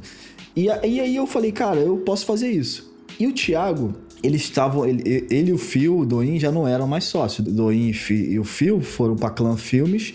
E o Calvino saiu da que era Mó Filmes e abriu a Calvinho Filmes Especiais, ou Calvinho Filmes. Calvinho Filmes, se não me engano. E, e aí o Thiago precisava de diretor de fotografia, né? E esse cara era eu, brother. Esse cara tinha que ser eu. Tipo, eu não, não esperava que fosse eu, mas o Calvino falou, cara eu tenho um clipe para fazer dia tal, que é de um artista aí que vai começar a lançar música, não sei o quê. Pra mim era qualquer artista pé de meia, pé de meia aí que ia lançar, mas era o Mumuzinho, bro. O primeiro clipe que eu fiz foi do Mumuzinho. Tem noção? O cara do, do pagode, o cara é grande pra caramba. falei, caraca, bro, e agora, mano? Será? E eu tava cuidando de mim aí. E, e ele falou comigo durante o curso. E eu aquilo, eu tava em São Paulo, o curso foi em São Paulo todo dia eu ficava, caramba, cara, e aí? E aí, faço? Vou, vou, não vou, vou, não vou. Até que eu falei, cara, é isso, tô pronto. Aí começamos a bater referências, teclo, tudo, bah. Chegou lá, o clipe rolou, cara. O clipe rolou. Aí daquele, naquela mesma semana a gente fez o clipe com o Mr. Catra, cantando rock. E, mano, de lá pra cá, a gente deve ter feito já uns. Sei lá, a última vez que a gente contou junto tava em cento e alguma coisa. Mas faz bastante tempo que a gente contou. Então, tem bem mais que isso, cara. Então. Aí depois eu fiz um. Depois que eu tinha feito alguns com, com, com o Thiago, eu lembro que o Daniel falou assim: E aí, Ricardo, eu vejo que você fez um negócio lá, tá, tá rolando, tá bonito. Você tá pronto mesmo? Aí eu falei, caramba, o cara me perguntou isso depois de estar feito os negócios. E eu lembro que eu dei uma bambeada. Falei, mano, tô mais que pronto, né? Mas por dentro eu tava tremendo. Falei, tô mais que pronto, vambora. Eu, eu, eu costumo dizer que o clipe que eu fiz com o Daniel, que foi com, com a banda Jams, não sei se fala Jams ou Jams. Em inglês é Jams, né? É, eu quero e eu gosto. Esse clipe que eu fiz com ele foi aquele momento que. Saca quando você é advogado e você só é quando você passa na OAB? Você pega a carteirinha? Sei. Foi esse momento para mim, cara. Tipo, quando eu fiz o clipe com o Daniel Ferro, que ele me chamou para fazer a fotografia de um clipe dele, foi quando eu peguei minha OB, cara. Falei, cara, é isso mesmo, cara. É isso e ponto. Ninguém. Você tava pronto, preparado. É né? isso, cara. Foi isso. Com ele, quando foi com ele, aí eu. É isso, foi. É muito massa que, que fecha um ciclo, né? Ele que te introduziu, que, que te aspirou, que te trouxe essa aspiração de trabalhar é, no cinema e crescer né, no audiovisual. E ele que tipo, te entrega né, essa, essa confirmação Pois é, na área, né? Faixa preta. Bem massa. Irado. Ô, ô Ricardo, você falou aí de equipamento na época do fio, que você retirava equipamento para ele, testava. Como que era a sua relação aí com os equipamentos e como que é hoje em dia você você tem muito equipamento aí, você aluga, como que é esse workflow aí? Cara, eu devo confessar que equipamento eu só tenho um MOV M15, cara, não tenho nada mais que isso. E agora que um, um H6 e um NTG2, que inclusive já vendi, nem é meu mais. Nada mais. É porque assim, as coisas vão mudando muito, né, cara? Tipo, você compra uma, uma sei lá, ano passado eu usei bastante Sony A7S1 ou 2, não lembro. Esse ano eu já quase não usei ela, cara. Eu já usei aquela 7.3. E agora tá vindo na, nessa tal de Pocket. Aí eu tenho usado. É, a, a, eu usei algumas vezes a 5K da, da, da, da Red. Aí já lançaram uma Gemini. É, tipo, isso vai mudando o tempo todo, cara. Tipo, o tempo todo tá mudando. Então, assim, você pegar e comprar um equipamento não sei. Se você não tem aquele fluxo. Quer dizer, eu tenho um fluxo, mas. É, se você não faz só uma, por exemplo, se eu filmasse só estúdio de, de, canto, sei lá, se fosse fazer só estúdio, making off de estúdio, beleza, eu teria um equipamento. Agora, o que eu faço, ter um equipamento, um, você vai gastar ali 20 conto, uma parada que quando voltar o, o teu, teu, teu investimento, você vai precisar investir de novo, saca? Então, assim, eu não acredito que você precisa ter um equipamento. É. É essa conta que as pessoas às vezes não fazem, né? Às vezes é tão mais barato alugar. Principalmente luz, né, cara? Que é um negócio muito caro e você dificilmente vai usar luz em Pô, todo o trabalho. Né? Às vezes você pega um trabalho menor. Verdade. lapela, cara. Tu alugar um lapela, cara, é muito melhor do que comprar um de 4 mil reais, é. cara. Tipo... Você gasta 100 conto ali num aluguel e em vez de pagar 3 pau num lapela. Cara, aproveitando esse gancho aí de, de locação, que o, Ricardo deu até a dica aí pra gente, queria falar aqui da nossa patrocinadora, que é a Move Locadora, que é uma locadora que fica aqui em São Paulo. Ainda é, a gente só tá atendendo aqui em São Paulo. Então a gente tem bastante equipamento aqui. A Move Locadora fica no bairro da Vila Madalena, uma região de fácil acesso aqui. E uma das coisas que tá saindo bastante aqui na Move Locadora é o kit de luz Aperture, que é o, a luz de LED, o Fresnel de LED, que tem uma, uma reprodução de cor muito boa, muito fiel. Então vale a pena você testar aí no seu próximo trabalho. É, dá uma olhada no site da Move Locadora, que tem todos os equipamentos lá listados, que é o movelocadora.com.br. Faz o seu cadastro. Se você tiver alguma dúvida, pode entrar em contato com o suporte, que eles vão conseguir te ajudar aí. Às vezes você vai fazer um, um, trabalho, você não sabe que equipamento você pega, qual que vale mais a pena. Então a gente dá essa assessoria também para você de, de não precisar gastar, às vezes, todo o seu budget, mas o, o que é necessário ali no job. A gente preza muito por isso. Então convido vocês a conhecerem a Move Locadora, movelocadora.com.br. Falando em luz, ô Ricardo, você já usou essas luzes de LED, Fresnel, um Aperture? O Aperture eu acho que nunca, mas eu tenho, eu tenho incluído bastante LED no, no meu workflow porque é, o gerador, cara. A gente não precisa gastar com gerador. Você pode usar Verdade. em qualquer lugar. Põe bateria bateria, ali, né? cara. Então, até aqueles Sky Panel, tipo, qualquer coisa na bateria. Tipo, isso... O gerador custa 1.400 reais, cara. Às vezes você pegar um LED, vai... E tem aquela galera que fala, ah... Aquele, ai, reprodução de cor, mano, os LED agora estão com 97, 96. E com uma boa cartela Irado, de né? cinza aí, tu não tem pra ninguém, bro. É, você vai pro Aperture, um Sky Panel, são luzes incríveis aí num custo muito bom. Você usa cartão de cor para garantir a fidelidade? Opa! Sempre. O tempo todo, cara. Eu uso aquele X-Rite. Ou... Aliás, Balta, eu, eu descobri recentemente como é que se usa aquilo de verdade. É isso que eu falo nesses cursos teu lá. A gente vai, vai, vai, vai encabeçando, vai chegando, vai. Por aprender, quer dizer, digamos, sozinho, né? Sem, sem entrar numa sala de aula, a gente acaba indo por, por vias um pouco mais dolorosas, né? E recentemente eu até comecei a usar o cinza 18%. É, bicho, é só assim que tu, na pós lá, que tu consegue garantir a coisa linda. Com RAW ou sem RAW, eu sempre uso o cinza 18%, cara. Sim, ajuda bastante, né? O, seu, o cartãozinho, ah, principalmente aquele, o Color Checker. Você joga lá no DaVinci, Pois marca em volta é, do Color cara. Checker, dá um clique, tá lá todas as cores que você precisa. Pois é. Muito mais cara. rápido. Pois é. Aliás, é porque o jeito que eu te conheci, ô Balta, foi, foi interessante. Foi através do samurai falando algo de você. Só que ele, ele falou. É mesmo? foi, só que ele falou errado. Ele falou assim: é, a gente tava conversando sobre cor, que Aham. ele- me perguntando, né, como é que fazia e tal. Aí ele falou, cara, o Marcelo. Porque o, o Borelli é, é esquizofrênico, né? O Borelli fazia, pagava curso pra todo mundo lá dentro. E Aham. parece que ele comprou um curso teu pra galera assistir. Aí o, o samurai, eu tava falando de curso e tal, ele falou, cara, eu fiz um curso de Da Vinci recentemente, tô até assistindo até hoje, com o tal de Bruno Baltarejo. Eu falei, aí eu anotei seu nome e tal. Aí ele falou, cara, o cara é humano, explicando, brother. O cara é humano. O maneiro dele é que ele erra. Eu falei, cara, o cara erra, como assim, bro? Só que aí ele, eu, eu entendi o que ele. que- Na real, eu- quando eu vi- assisti o curso, ele falou, cara, eu falei, você falou que ele erra, o cara nunca erra, o cara é perfeito. Ele falou, não, não é que ele erra. Ele vai testando na hora. Eu falei, ah, tá. Fazendo as coisas ali, ó. Por exemplo, vou usar isso aqui agora, ó. Eu falei, ah, tá. Então foi aí que eu conheci você e lá no, no, no grupo lá, parece que falou de algum livro, tu falou que tinha o livro, brother. Aquele Aham. livro- Aí, lá no Color Grade BR, tem um grupo no Facebook esse livro tá até do Color na Grading BR, que é bem, bem legal, o pessoal de colorização sem conversa, diretor de fotografia. Mas a gente tava tendo uma discussão lá, tava tendo uma conversa sobre livro. E tem um livro que eu curto bastante, que é o Color Grading Handbook, do Alex Van Hurkman, que é o mesmo cara que escreveu o Help do, da Black Magic, Yeah. do DaVinci Resolve. E daí tem o livro principal, que é esse Color Gra- Grading Handbook. E daí, como eu curti pra caramba, eu comprei o outro. Ele tem um outro livro Lookbook. secundário, mais fininho, que é o Lookbook. O Lookbook ele é mais focado na, em estéticas. Ele mostra o passo a passo para entregar algumas estéticas diferentes. Enquanto o Color, o Handbook, ele, o, que é o principal, ele mostra todo o passo a passo de cor, ele mostra todos os conceitos.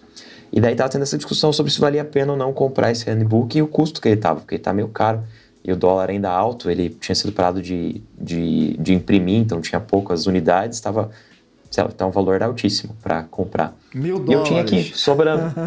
é, tava uma, tava uma vergonha, não tinha como acreditar o valor daquele livro. E eu tinha aqui, e eu já tinha lido. Tinha lido os dois, um eu adoro, que eu tenho aqui de cabeceira, e esse que eu já tinha lido, eu, não- eu achei ele legal, mas eu gosto mais do outro, porque o outro mostra todo o passo a passo, ele não é tão específico em, em estéticos.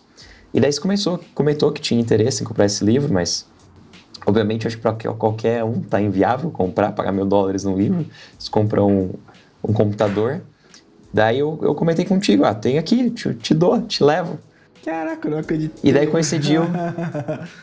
é, aí coincidiu de eu estar indo pro Rio fazer o curso, né? Da, eu fui fazer um curso da Black Magic de certificação, Sim. que depois tinha uma prova de instrutores. Daí te encontrei lá, foi bem legal. Daí que você me deu um livro também bem massa, da cor a cor inexistente. Pô, esse livro é maravilhoso também. Tipo, esse livro é, tipo, é, é um- é- foi uma, da- uma das minhas drogas principais, esse livro aí. Que eu fiquei muito alucinado e descobri que nada tem cor, na real. é tudo um, um macete do cérebro pra reproduzir cores. Muito doido. Esse, esse é um livro para quem, quem, quem quer estudar a parte técnica de cor, entender um pouco mais sobre lógica de cor, Exato. composição. Ele é um livro bem bacana. Sim. Ele, é- é um pouco difícil de ler, porque ele é até em alguns momentos técnicos demais, É, né? exatamente. Ele não é um livro muito divertido. Tem um outro livro aqui que chama If It's Purple, Someone's Gonna Die, que Ah, é um livro já mais de li. linguagem, Já que fala li. sobre filmes, conta histórias. Esse é um livro tipo, que você, você lê relaxando. O outro é um livro mais técnico, é pra quem tá querendo estudar aliás, mesmo. cara, aliás, assim, eu, eu, eu desde muito novo eu fiz curso de inglês, porque assim, eu, eu- minha madrinha é professora do Brasas. E eu comecei a fazer inglês com ela, acho que eu tinha 13 ou 14 anos. Só que, cara, como bom futeboleiro, eu sempre faltava aula. Nunca, nunca levei a sério o inglês. Até porque eu tinha uma certa facilidade. E eu entendi, enfim, aquilo era o suficiente para mim. Até hoje, na real, eu, eu, eu sou meio assim, me esquivo, me esquivo do inglês. E para estudar, eu tinha muita dificuldade em, em material brasileiro. Não tem, cara. Quase não tem nada. Hoje em dia hum. tem. Você vê um podcast aqui ali, você vê um conteúdo, mas, cara, os principais, assim, de, sei lá, em 2012, 2013, não tinha nada em português. Nada, nada, absolutamente nada. Um curso de cor custava 150 dólares e se você tinha que falar inglês, não tinha, não tinha legenda. Nem inglês tinha legenda. Então, era assustador. para quem eu que tinha uma base mínima em inglês, era difícil. Hoje em dia, não. Hoje em dia é até tranquilo, mas ah, antigamente eu não conseguia ler nada, brother. Não, não tinha isso. Então, assim, a importância de ter coisas, é, materiais de qualidade em português, cara, isso é um, isso é um bem para a humanidade, cara. Isso é muito bom para o nosso, nosso país, né? Para o nosso mercado, onde, tipo, no Brasil não é uma realidade falar inglês. Tipo, não é uma realidade como é na Noruega, por exemplo. Tipo, que o nego fala inglês. É, tipo, a gente foi pra França, a galera falava inglês lá, cara. Tipo, você pode falar inglês com. Não com velho. Velho fica puto, inclusive, se falar inglês com velho. Mas assim, 90, 80% dos jovens falam inglês tranquilamente, tranquilamente, país de primeiro mundo. No Brasil, não, cara. No Brasil você não fala inglês. Você, tipo, quem fala, eu posso dizer que é um cara esforçado, né? Que teve um privilégio de ter uhum. uma aula. Então, assim ter coisas em português bicho, hoje em dia já é uma mão na roda, cara. Já é algo que você pode levantar a mão pro céu e dar glória. Eu também, a maior parte dos meus estudos foi, foi em inglês também. Com, com livros em inglês e as, lendo help, a documentação dos softwares em inglês. É, alguns cursos é, em inglês também, alguns formatos EADs em inglês. E, inclusive, eu também, eu não, eu não, eu não falo inglês. Eu, eu fiz poucos cursos em inglês, sempre estudei em colégio público e nunca fiz um curso particular de inglês. Então, eu, aquele inglês de colégio público é, que, que não é lá grande coisa. Muito do que eu consigo hoje ler foi me forçando a ler. O primeiro livro que eu li foi um do After Effects, que, que é da Focal Press, que tem acho que umas 800 páginas, ah. bem técnico. E quando terminei ele, eu já estava craque em ler inglês, porque para conseguir completar aquele livro foi uma missão. Eu lia junto com o dicionário do lado para ir comparando as palavras, entendendo. É, depois desse daí os outros ficaram fáceis. Mas eu, tenho, eu até tenho muita facilidade em ler e entender por ter sempre tido lido, mas em falar, conversação, por não ter estudado tanto, eu, eu até fico com medo. Eu lembro na última Filmicom, eu fui apresentar, aí a gente foi conversar com o... Fugiu o nome do diretor de fotografia, o palestrante que falava inglês. Vincent Laforet. O Vincent Laforet. E aí eu tinha que falar com o cara em inglês. Aí, por sorte, tinha ponto. Aí eu podia falar em português, a pessoa traduzia para ele. E aí ele falava para mim, só que eu não recebia o ponto, então eu não recebia a tradução. eu tinha que entender o que ele estava falando e responder assim na, na malemolência. Eu fiquei super inseguro, fiquei morrendo de medo. Mas deu, deu tudo certo.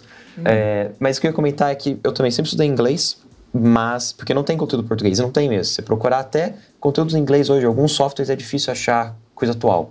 Você vai procurar um livro bom em inglês de After Effects também. A própria Adobe tem o um livro que é oficial básico, mas não tem nada avançado. Focal Press, a maioria dos livros que eu gostava não, não ando atualizando. Então, às vezes, conteúdo técnico é realmente difícil de achar e em português é pior ainda. Aí, uma opção, uma solução é o portal VMakers, que eu trabalho como coordenador, sou um dos professores, que a ideia é exatamente essa, é conseguir fazer bons conteúdos para a galera do audiovisual, coisas técnicas de linguagem, de workflow, para realmente para trazer conteúdos que são difíceis de achar aqui e transformar de uma maneira didática, trazer para os alunos de uma maneira acessível e didática. Lá tem cursos desde em cinema, desde roteiro, de produção, de direção de cena, de como montar um projeto de edital para você conseguir viabilizar o seu projeto através de edital, de lei de incentivo, na área de videomaking, tem curso de, de business, como você abrir o seu MEI para começar a trabalhar como freelance, para quem está no, bem no começo, como operar uma câmera DSLR, fazer edição de vídeo. Tem uma série lá que é específica de linguagem e montagem, então fala sobre a história da edição, do cinema no início, é, quais são os, o, as técnicas de gramática da edição, os primeiros editores e os conceitos por trás de uma narrativa visual. Até os softwares que são os que eu sou, que eu sou professor, de finalização, de pós, como After Effects, Premiere, DaVinci Resolve, agora entrou uma série nova de Fusion, que é da Blackmagic, para a parte de VFX. Então, vocês ainda não conhecem, acessem lá avmakers.com.br, é um portal de AD com vários cursos para nós Cara, eu fiz de cor, a minha assistente de câmera fez, já assistente de câmera, é uma história interessante. Ela não sabia nada de, de, de, de audiovisual, zero audiovisual. E eu preferi, eu, eu queria alguém que, que fosse treinado por mim, cara, do zero, sem vícios. Botei ela pra assistir o curso, cara. Depois que ela assistiu o curso, ela começou a fazer set com a gente. Tá aí, já fiz uns 27 com a gente. Já. 27 ela curtiu? com a gente. Pô, pra caramba. Mas...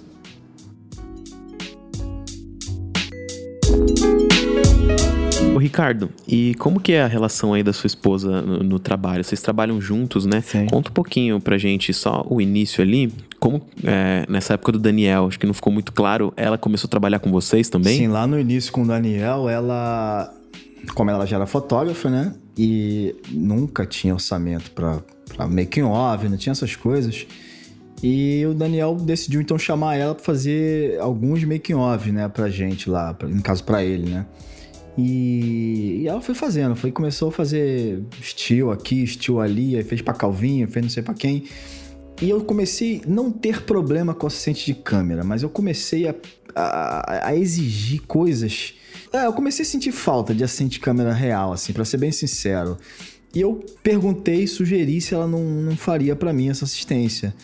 E ela, já, já sendo fotógrafa, já entendia das coisas e fez bastante set, inclusive como assistente de câmera. Depois fez assistência de fotografia e, e, até que ela decidiu fazer assistente de direção. Foi lá na AIC, fez um curso de formação lá, acho que seis meses, sei lá. Aí fez um curso de formação lá, especializou na parada e tem feito agora só assistente de direção. Antes ela fazia assistente de direção e assistência de câmera para mim, mas hoje ela não tem nem mais agenda para mim. Foi aí que eu tive a ideia da Amanda, de chamar alguém cru para começar, treinado por mim e por ela. Mas antes ela, como eu falei, ela fez o curso do, do, do AV Makers. E atualmente, o que, que ela, ela faz com vocês? Ela é assistente de direção, tem a carreira dela. E recentemente, a gente conversando aqui, eu falando para ela a necessidade. Porque assim, eu, eu queria. Eu, o meu sonho era me formar em cinema para dar aula. Porque eu, eu, queria dar aula, eu, eu queria dar aquilo que me deram, eu queria ensinar aquilo que me ensinaram. Eu sempre quis, eu sempre olhava para os professores lá e falava, caramba, eu queria dar aula também. Só que, infelizmente, eu não consegui me formar. Eu parei no sétimo período. Seis e meio, talvez, mas quase sétimo. Porque duas matérias eu fiquei faltando do sexto. E eu tive que parar por causa de trabalho. Eu comecei a estudar em Rio Comprido, morava no Itaiangá, então era longe pra caramba. Eu faltava muito. Fiquei praticamente um período sem poder ir, porque era muito, foram muitos projetos e eu praticamente já nessa altura já tinha perdido o FIES. FIES, eu estava na Barra, tive que ir pro Rio Comprido, que era mais barato, né? Que eu ia até começar a pagar aquilo. Eu já tinha perdido o FIES porque eu faltava demais, cara. Então, tiraram meu benefício. Aí conversando com a Marcela, a gente, a gente não tem uma produtora, a gente não tem. Ah, a gente tem uma não tem. A gente é, a gente é realmente freelance. Ela tem o meio dela, eu tenho o meu. A gente tem. É uma, são duas carreiras. Aí a gente conversou tal, falando sobre. Ela veio com a ideia de a gente criar um. um, um, um port, não um portal, mas um, uma conta de conteúdo, assim. Que aí eu ia, eu ia deixar de ser um cara frustrado e ia começar a passar um pouquinho que eu sei, né? Aí ela, a gente foi que a gente ficou pensando em, em nomes, né? Aí, ah, beleza, ela veio com a ideia do filmar. E para mim, filmar é maravilhoso, porque eu, eu tenho uma relação de medo com o mar, mas o mar precisa preencher coisas para mim. Eu não sei explicar direito isso. Então, fio, a luz de fio é o de preenchimento e o mar é o meu maior medo. Então, eu preciso preencher o mar na minha vida. E, e ela não pensou nisso, óbvio, mas eu, quando ela falou filmar, eu falei, cara, eu só vou colocar um L a mais. Eu adoro botar letra a mais de coisas eu colocar um L a mais. Então você filmar com dois L, que na minha cabeça é um preenchimento de mar que eu preciso ter. Aí beleza, foi filmar. E o Premiere, que é um destruidor de lares, Proj. eu tive que botar o Proj, projeto filmar. Aí tinha que ser o, tinha que ter o Premiere nessa parada. E aí foi que a gente começou a criar conteúdos que nunca saíram no papel. Até que ela veio com a ideia de live, cara. Vamos fazer live. E, cara, por incrível que pareça, tem tido um resultado tão surpreendente, tão gostoso. Que numa live, às vezes, tem 100 pessoas que, sei lá, 300 mensagens de coisas que você precisa fazer e as pessoas vão te chamando, vão pedindo pra fazer coisas. Aí, agora na próxima live, a gente ia falar sobre, não sei exatamente, Marcela que sabe, mas agora a gente tá quase mudando, porque a gente acabou de lançar o filme da Copa América, a galera quer saber, ah, planejamento de fotografia, como é que pede luz e tal.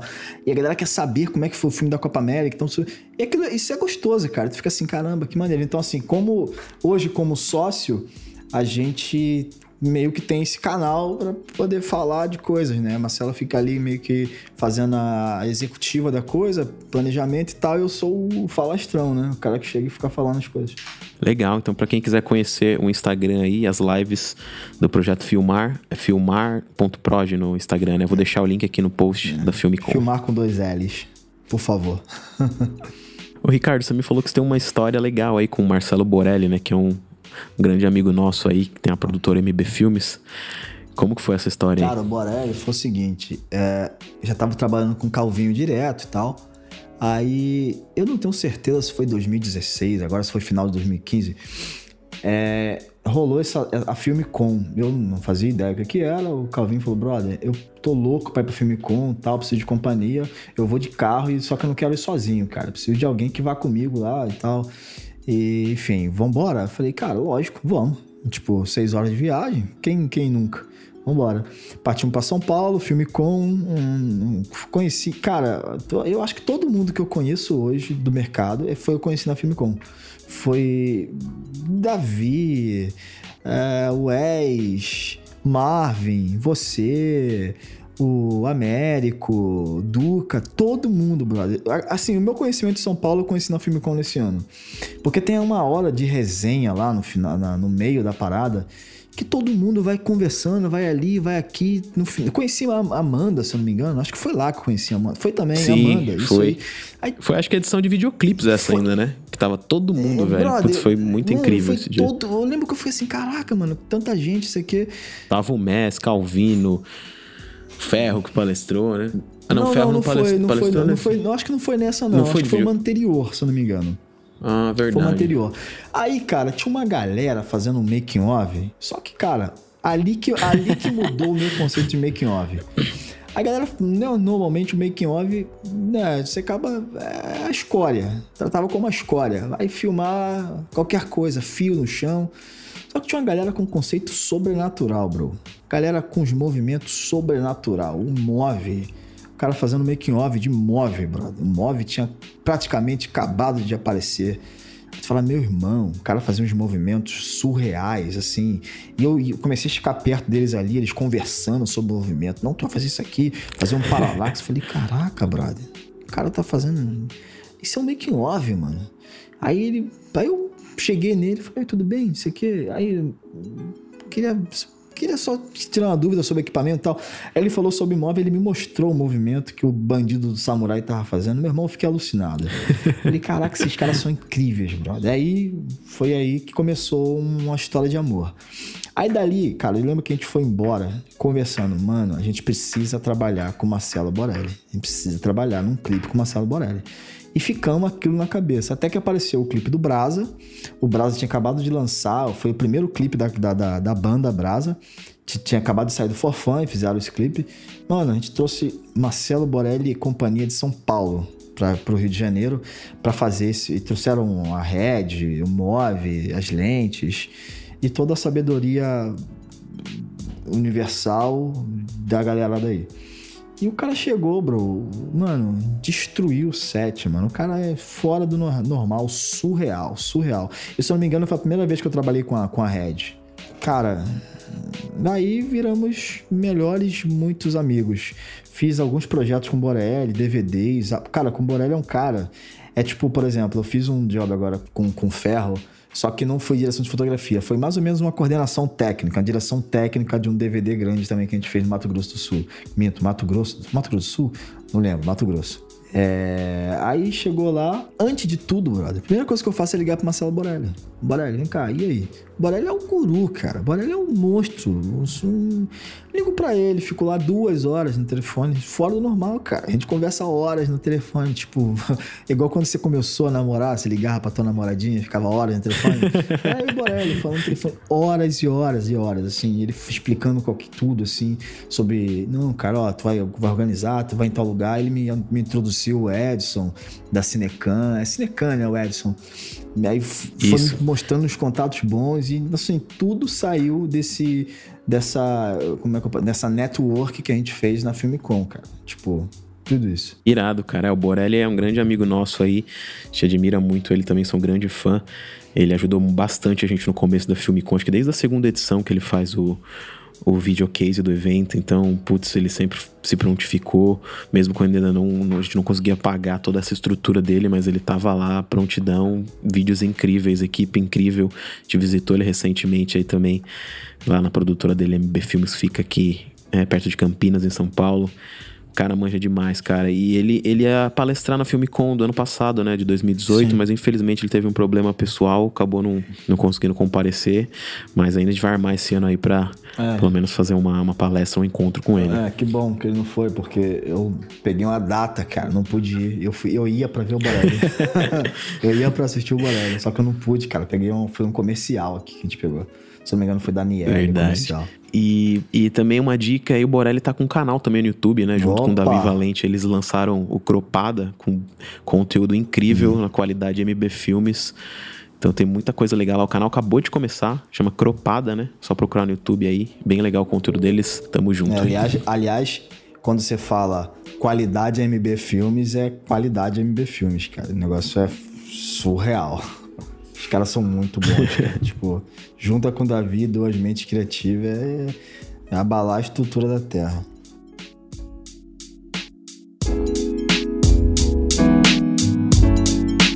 Ô, Ricardo, e você recebe muita mensagem no Instagram? Como que tá aí o seu, o seu social media aí com, com, essas lives? Tem muito voluntários que querem trabalhar com é, você? Cara, eu, a gente recebe bastante mensagem. Assim, o que eu, o que eu normalmente falo é que ir sem receber é um pouco difícil, porque quando você vai para um set, automaticamente você está sob a responsabilidade da produção.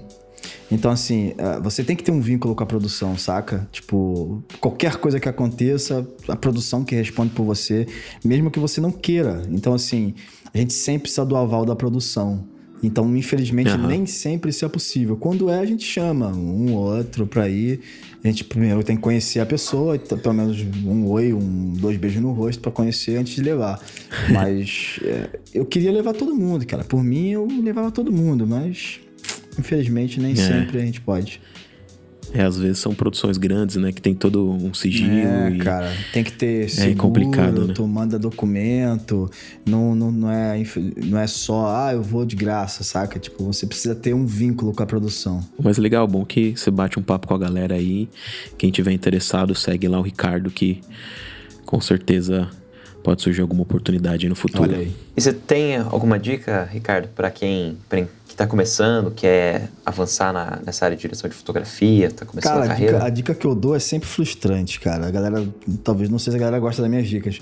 Porque a principal das dicas é assistir filme, cara. Tipo, a principal delas, assista muitos filmes, porque é disso que é, é, o diferencial, cara. Quando você vai pro, é convidado para uma produção, você vai trocar ideia com o diretor lá, com o diretor de arte. Ah, quando começa a tocar o roteiro, que na tua cabeça começa a florar milhões de referências de coisas que você já assistiu, nego começa a sentar e te olhar e falar: brother, você tinha a minha atenção, agora você tem todo o meu carinho, amor. Pode falar. Porque você tem o que passar, bro. Você não é só um cara. Porque assim, o diretor de fotografia é o cara técnico, certo? É, quer dizer, é, ah, o diretor de fotografia é o técnico e o conceito é o diretor.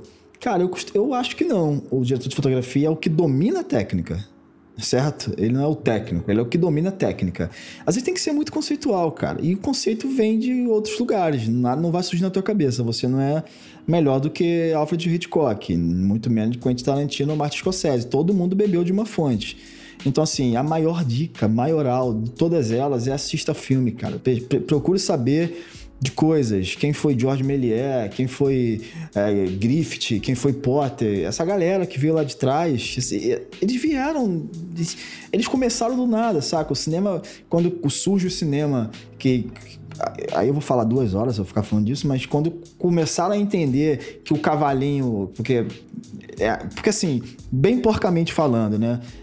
Tiraram uma foto e o, parece que um prefeito de um lugar fez uma aposta dizendo que o cavalo não tirava todos os pés do chão. Vale a pena até, até pesquisar isso. E o fotógrafo foi uhum. lá. É um... Pode falar. Eduardo Muybridge. Olha ele aí. É australiano, não lembro. não lembro. Ah, pela nacionalidade não sei, mas é o Eduardo Muybridge, o fotógrafo. O que foi que, que foi continua a história. Que foi provar que o cavalo tirava o pé do chão. Quer dizer, não sei se ele foi provar, Isso. ele foi só registrar. Então, cara, o cinema surgiu de uma parada, de uma aposta besta, brother. Quer dizer, não surgiu, né? Porque a gente tem fotografia lá de trás, de várias coisas Sim. lá de trás. Mas de uma, eu fico arrepiado quando falo disso. De uma coisa besta, cara. O nego não sabia se o cavalo tirava os pés do chão ou não. Isso 1890 ou 80, não lembro exatamente. E lá na frente os irmãos Melier, os irmãos, os irmãos é, Lumière. Lumière criaram uma, uma, uma câmera né? Que na primeira exibição a galera saiu correndo porque era um trem vindo em direção. Aí depois vem George Ed, é, o Thomas, Ed, Thomas Edison, que o mafioso lá que inventou uma quinoscópio, é, né? Que é, também é polêmico, também é polêmico porque não foi Sim. ele que inventou, mas a galera diz que foi ele. Também roubou a ideia da galera. Então assim, vale a pena entender de onde isso veio. O advento do som, porque Chaplin era puto com som no cinema. Vale a pena entender. Aí você fala, nossa, mas o cara estudou lá pra caraca pra saber disso. Meu irmão tem um livro chamado, que eu não lembro o nome agora, que não tá perto de mim, mas se eu não me engano é O Cinema para Quem Tem Pressa, a História do Cinema para Quem Tem Pressa. O livro, não sei se tem 200 páginas, bro. E ele fala de tudo isso. Vale a pena saber dessa parada, vale a pena entender, vale a pena saber por que o cara quebrou o eixo. Porque você, quando você assiste o discurso do rei, você vê que eles estão olhando para fora da câmera. Você fala, ah, o fotógrafo é burro. Pô, burro sou eu, cara. Burro é você, porque o cara tem uma técnica. O cara chegou ali por um motivo, saca? Então, quando você começa a entender dessas coisas, você começa a entender o porquê dessas coisas, meu irmão é tipo, é, é, tipo andar de bicicleta. É, andar sem a mão no, no, no, guidão é com o tempo. Daqui a pouco você tira a mão, saca? Você precisa saber andar. Então, assim, essa é a minha dica. Assista filme. E a segunda dica que eu acho interessante dar, já me estendi muito, e não sei se isso vai pro ar, vai acabar sendo cortado, é que o que eu percebi, que quando eu coloquei a Amanda para ser assistente depois da Marcela, que a Marcela começou a ser assistente de direção, eu precisava de assistente de câmera que não é difícil falar isso, mas que não pensasse quando eu pedisse alguma coisa. Lógico que eu não ia pedir nude dele nem dela, mas eu precisava de alguém que falasse assim: beleza. Quando o Ferro falava comigo assim, Ricardo, pega esse fio, bota atrás da caixa. Eu nunca ia falar para ele, pô, Ferro, mas vai dar microfonia. Eu não falava, eu botava a parada que ele pediu e ponto. Ah, mas você precisa de um cara estúpido que não ouça? Não, não é isso. Eu preciso de um cara que acredite, mano, que tá do seu lado pro que der e vier, meu irmão. Ele tem que emitir opinião? Tem que emitir opinião, mas quando você fala que é para fazer, tem que ser feito. Foi aí que eu falei, cara, eu preciso de alguém cru. De alguém de zero, que não saiba de nada. Amanda não sabia nem o que era lente. Falava lente para ela, ela achava que era uma lente de óculos. Ela não sabia de nada, ela só tinha vontade de aprender. Eu botei ela para fazer, foi aí que, eu, que, ela fez o curso de Make, o curso de de câmera. Foi até quando eu fiz uma entrevista lá contigo, uma parada, e tu falou: Ah, tem, olha uns cursos aqui, lembra disso, Balta? Aí eu falei, uhum. fui, passei pra ela o login, ela viu. A, a mina, tipo, agora até foto de estilo ela faz, cara. Hoje ela pega uma foto de estilo com composição e fala de composição. Falei, caramba, tu tá falando até de composição, mulher. Ela fala de composição, porque ela só tinha vontade e, e aprendeu. O que eu falo, galera, me, meus amores, vocês estão no set, você tá assistente de câmera, assistente de qualquer coisa, assistente de, de, de, de óculos no set. Se o diretor pedir para você pegar um balde Bicho, não fala que não é sua função, porque você nunca mais vai pegar nenhuma pá. Porque tem diretor abusado? Tem. Mas, cara, não fala com carinho, fala com amor. Finge que ele tá certo, não fala que não é sua função, porque isso vai destruir a tua carreira. Porque, cara, se alguém chegar para mim, se eu falar assim, fulano, você pode segurar aquela cartela de cinza para mim ali atrás e depois dar duas cambalhotas? Se a pessoa falar, não é minha função dar duas cambalhotas, beleza, tranquilo ele não vai ficar feliz. Agora, se a pessoa falar, puxa, eu não sei da cambalhota, eu tô com a perna doendo, não posso dar cambalhota. Ah, não, tranquilo. Saca? É, tudo é forma de falar. Então, assim, dentro de um set, você tem que pensar que. Eu sempre faço essa analogia: jogo de futebol.